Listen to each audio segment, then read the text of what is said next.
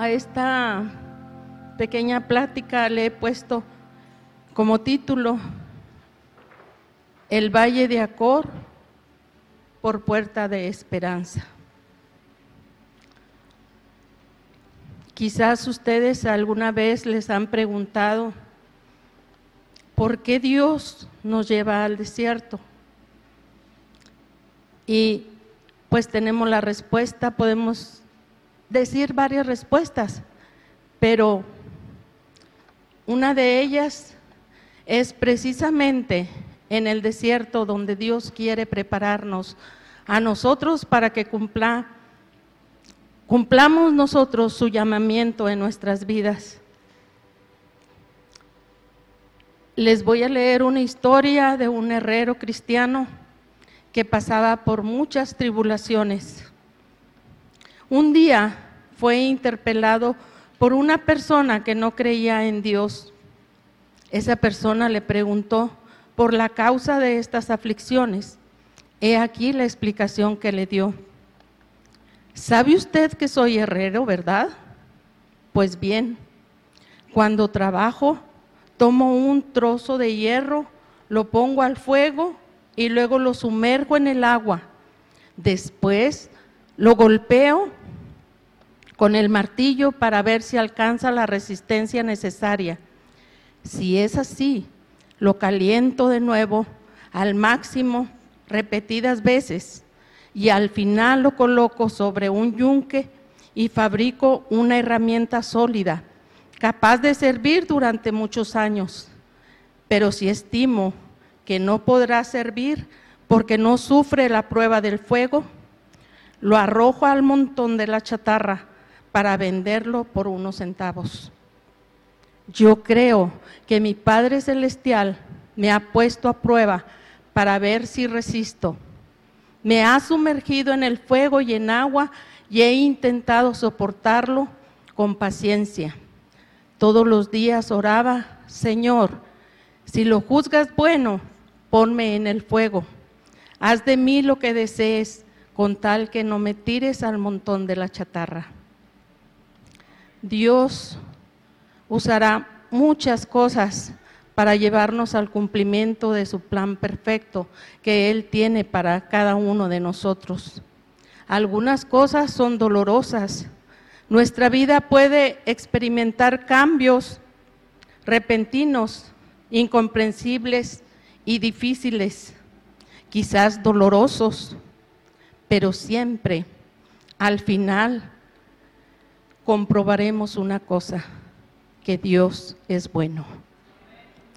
Vamos a ver seis razones por las cuales eh, el Señor nos lleva al desierto. Número uno, Él nos lleva para humillarnos.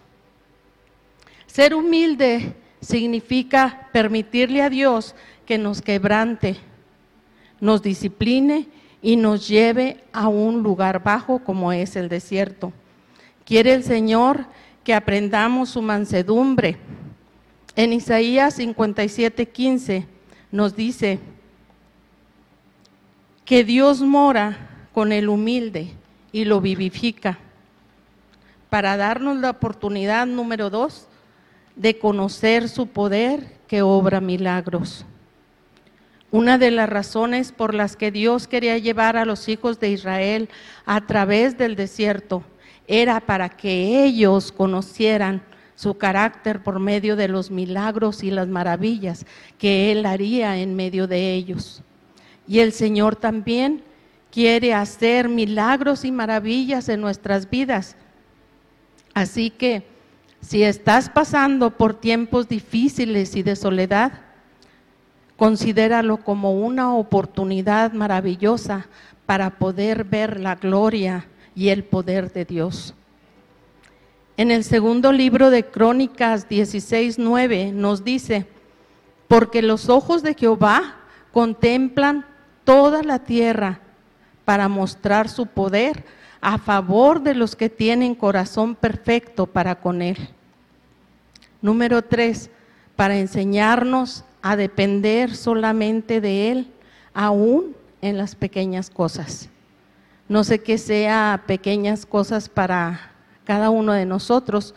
Pero una de las pequeñas cosas que a mí el Señor me enseñó, en, más o menos fue como en el año 2010, más o menos, eh, fue de que a mí se me olvidó llevar el, dinero para el camión cuando iba al trabajo. Y yo recuerdo que entró una persona al negocio y esa persona me dijo, ¿usted es cristiana? Le dije, sí. Dijo, yo me sé el Salmo 23 y lo empezó a repetir.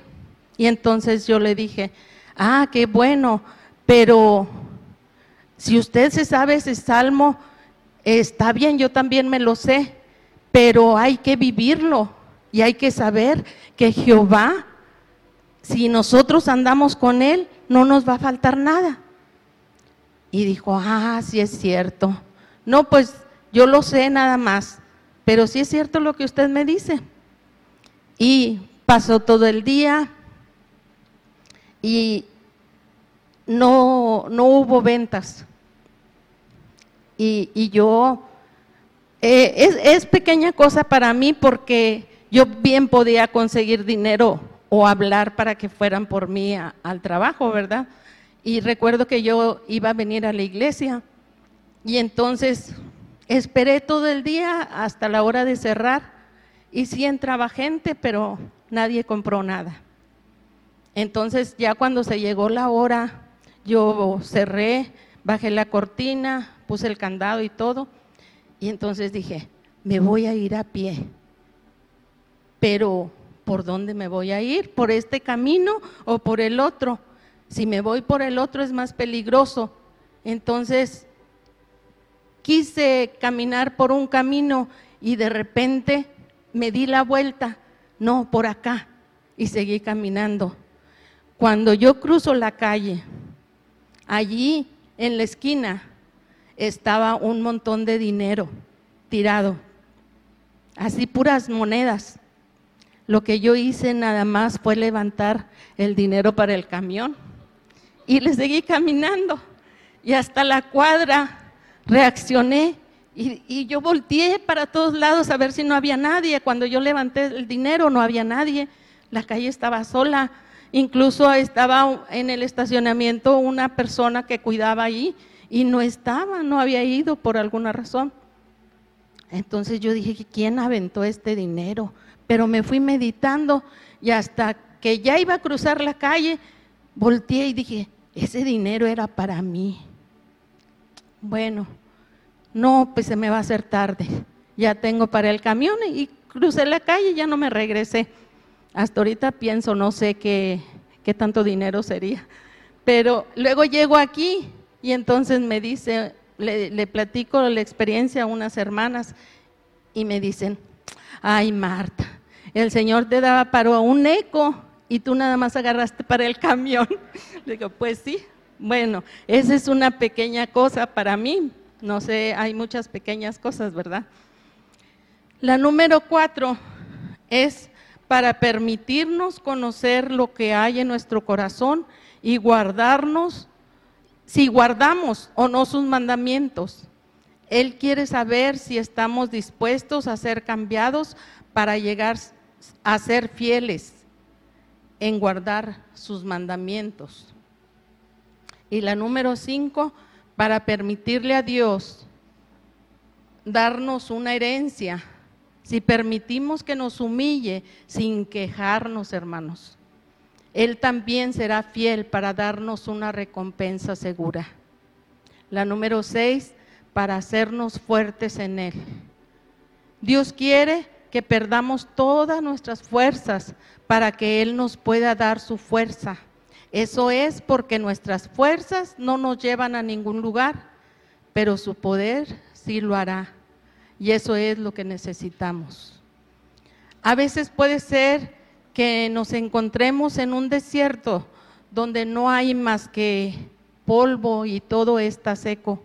Quizás hay una área de nuestra vida que está seca y mientras soportamos caminar por ese desierto, nos preguntamos, ¿por qué Dios permitiría llevarnos hasta allí?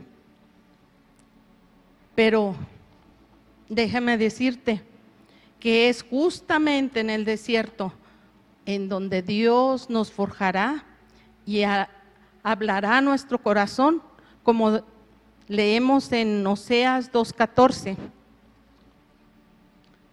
Dice, pero he aquí que yo la atraeré y la llevaré al desierto y hablaré a su corazón. Todo, hermanos, es parte de un plan perfecto de Dios para hacer que nos despojemos de nosotros mismos y que Él pueda hablar a nuestro corazón para revelarnos sus planes que Él tiene para nuestras vidas. Los invito a que vayamos a Josué 7:26.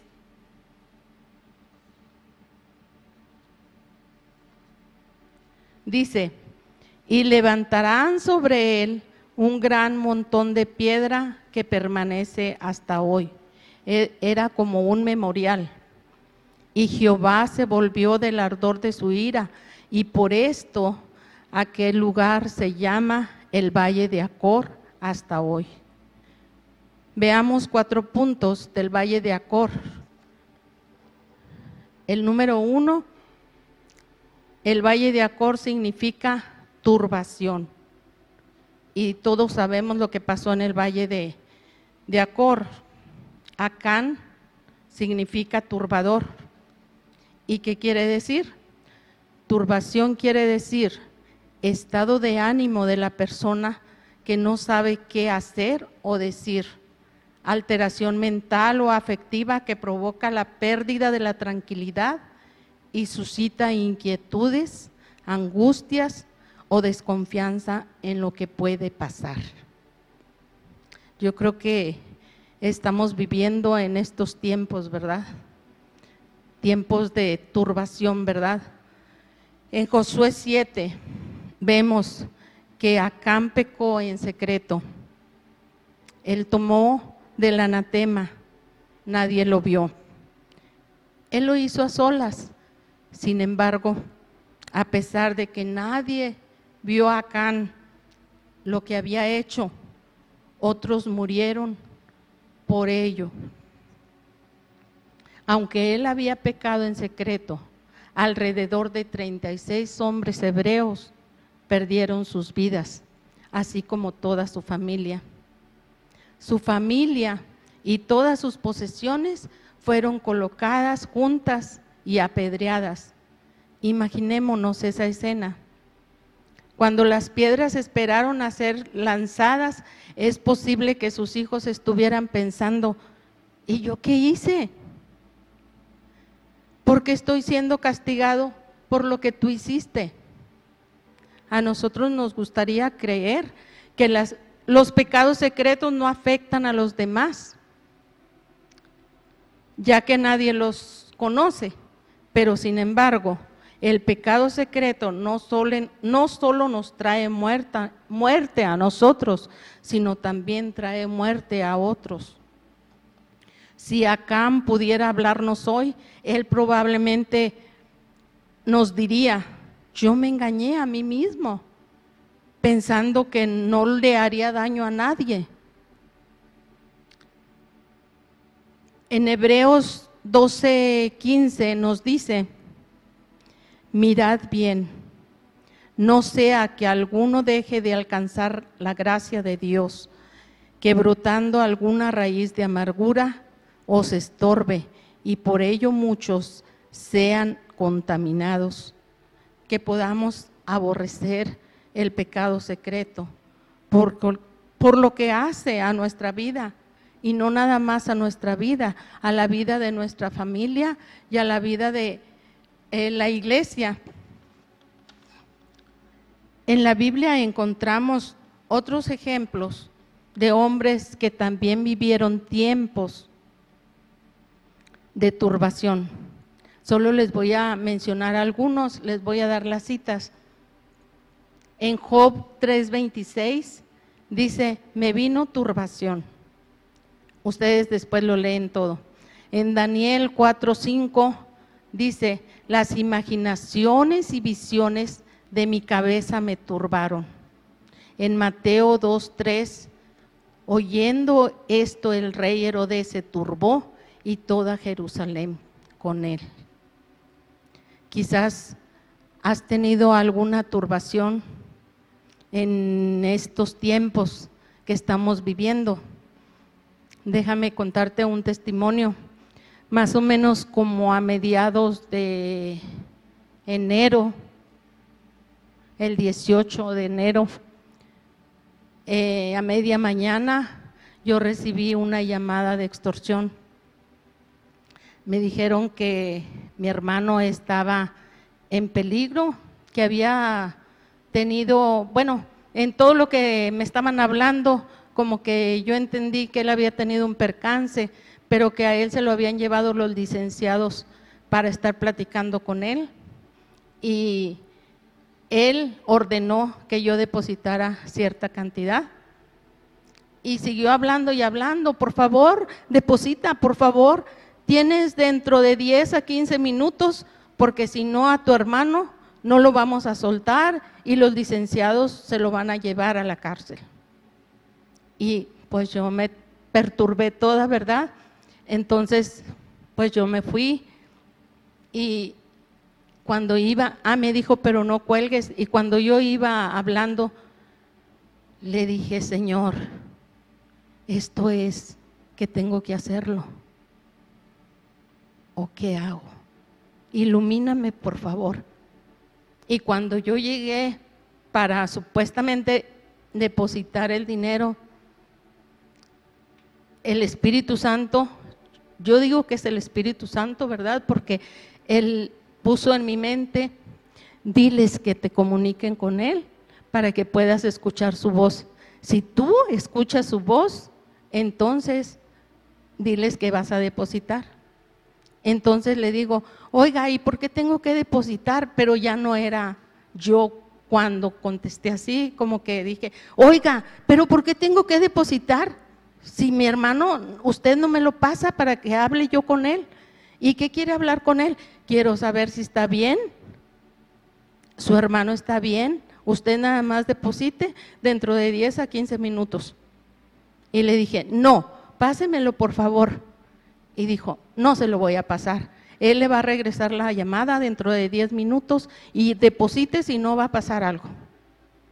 Entonces ya dije, no, esto no es. Me regresé y ya cuando llegué a la casa, el Señor me dijo, así como querías escuchar la voz de tu hermano, así quiero que escuches mi voz. Y quiero que le digas a mi pueblo que ellos escuchen la voz, mi voz. Hermanos, el Señor quiere que en medio de este tiempo de turbación clamemos y confiemos en Él, pues Él es nuestro guardador. Después el Señor traía a mi mente estos versículos, Juan 14.1 no se turbe vuestro corazón. Creed en Dios, creed también en mí. En el Salmo 43, 5. ¿Por qué te abates, oh alma mía? ¿Y por qué te turbas dentro de mí? Espera en Dios, porque aún he de alabarle, salvación mía y Dios mío. Y el Señor me dio paz a mi corazón, pues en medio del valle podemos encontrar esa paz. Número dos, nos trae lugar de descanso. En Isaías 65:10 dice, y será Sarón para habitación de ovejas y el valle de Acor para majada de vacas, para mi pueblo que me buscó.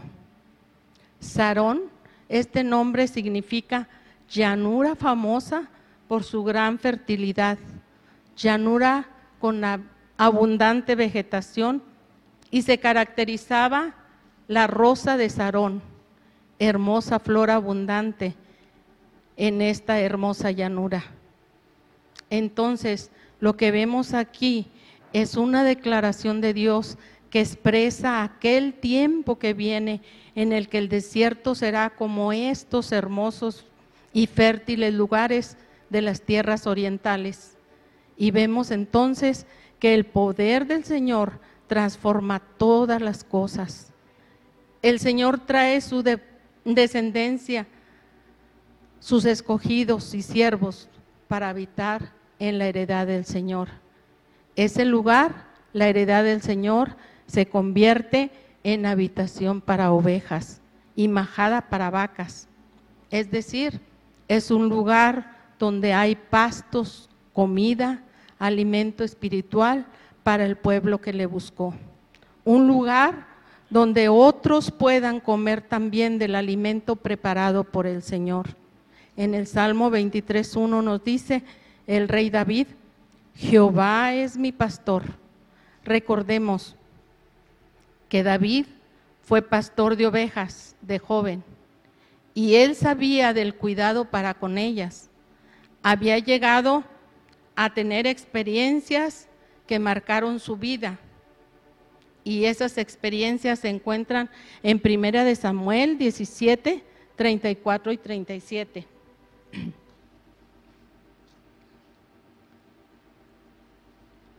Dice así, David respondió a Saúl, tu siervo era pastor de las ovejas de su padre y cuando venía un león o un oso y tomaba algún cordero de la manada, salía yo tras él y lo hería y lo libraba de su boca y se levantaba contra mí.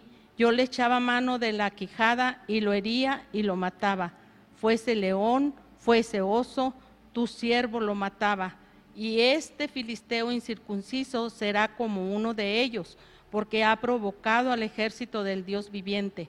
Añadió David, Jehová, que me ha librado de las garras del león y de las garras del oso, él también me librará de la mano de este filisteo. Hasta allí. La posición de oveja que se siente cuidada por Dios mismo, lo, lo dice aquí en estos versículos David, Si él había protegido con delicadeza a sus ovejas y las había defendido, aún arriesgando su vida, ¿cómo, cómo no habría Dios hacer algo en la vida de él siendo su pastor? Y así como David tenía esto, nosotros podemos decirlo ¿cómo no hará Dios con nosotros siendo nuestro pastor? Hará grandes cosas en nuestras vidas si nosotros andamos buscándole a Él y andamos en su camino. En el verso 2 dice, en lugares de delicados pastos me hará descansar, junto a aguas de reposo me pastoreará. Recordemos la invitación que hizo el Señor Jesucristo en Juan 19. Dice, yo soy la puerta, el que por mí entrare será salvo, y entrará y saldrá y hallará pastos. Sin comida ni bebida, el pueblo perece. Y Dios nos invita una y otra vez a fortalecernos en Él en lugares de reposo, llevados a los apartamentos del rey. Y algunos apartamentos del rey son su cámara de audiencia en donde escuchamos, su casa del tesoro en donde somos enriquecidos, su conservatorio en donde miramos al más allá.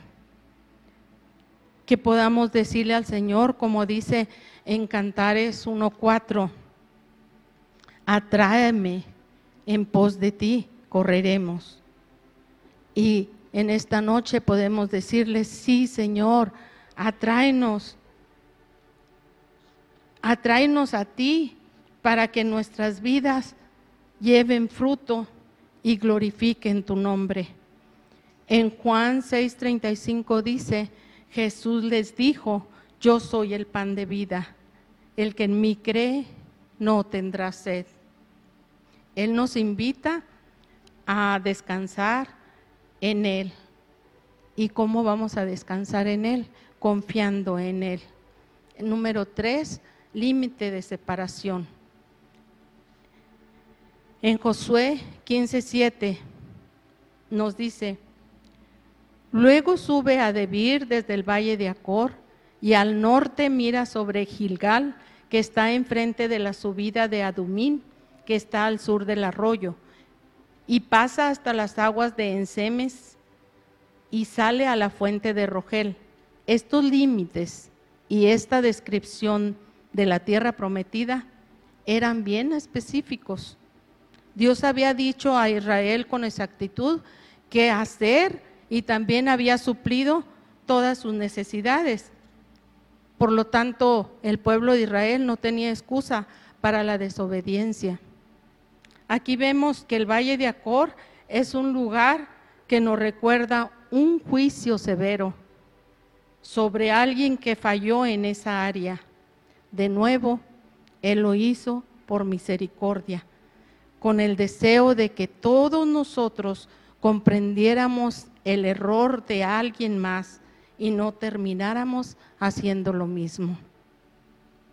Porque las cosas que se escribieron antes para nuestra enseñanza se escribieron. Primera de Corintios 10, 11 para la esperanza, para la restauración, cuando vuelven a experimentar el gozo de la, de la salvación, la libertad de la perturbación que significó el valle de Acor y el suceso de Acán. La gracia de Dios que puede hacer reverdecer un valle como el valle de Acor está disponible hoy para hacer reverdecer tu valle que estás pasando. Solo confía en Él pues poderoso es Dios para restaurar a sus hijos con corazón dispuesto y hacer cosas maravillosas con cada uno de nosotros. Número cuatro, puerta de esperanza. Si gustan, leamos en Oseas 2, 14 y 15.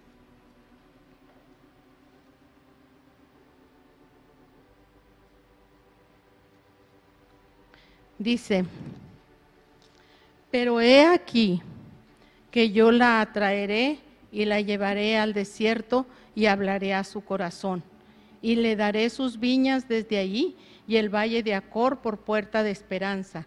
Y allí cantará como en los tiempos de su juventud y como en el día de su subida de la tierra de Egipto. Después de ese tiempo del desierto vendría un cambio y Dios proveería para sus necesidades, aquí vemos que el valle de Acor, lugar de maldición y juicio, se convertirá